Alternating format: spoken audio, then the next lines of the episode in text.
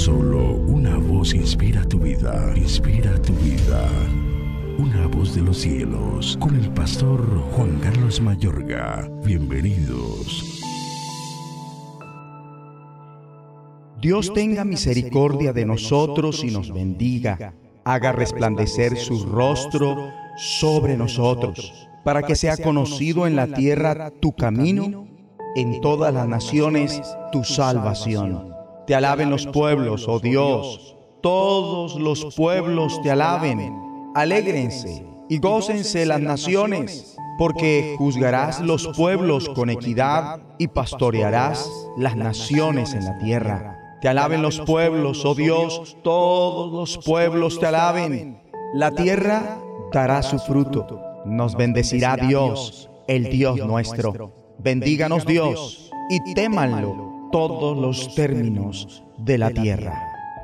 Salmos 67, versículos 1 al 7. Al mundo entero Dios lo ama. Él desea que la totalidad de las naciones y pueblos lo conozcan, lo adoren y lo amen.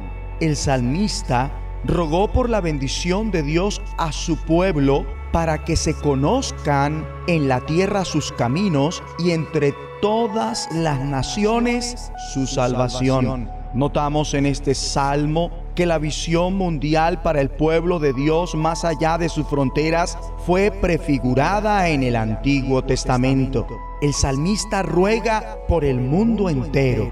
Si deseamos encarar los titanes mundiales, por ejemplo, la pobreza extrema, las enfermedades prevenibles, la necesidad internacional de educación básica, la necesidad de agua potable, el desempleo juvenil en Latinoamérica, requerimos una visión mundial.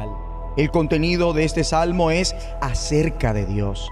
La magnitud de tu visión dependerá de la magnitud de la visión que tengas de Dios. Es que aquello que procesamos mentalmente cuando meditamos en Dios es lo más primordial en nosotros. Ora conmigo. Dios y Padre, ten misericordia de nosotros y bendícenos. Haz resplandecer tu rostro sobre nosotros. Que sea conocido en la tierra tu camino, en todas las naciones tu salvación. Ruego para que pueda suceder un reavivamiento mundial y que todos los pueblos te alaben. En el nombre de Jesucristo. Amén. Una voz de los cielos, escúchanos, será de bendición para tu vida. bendición para tu vida.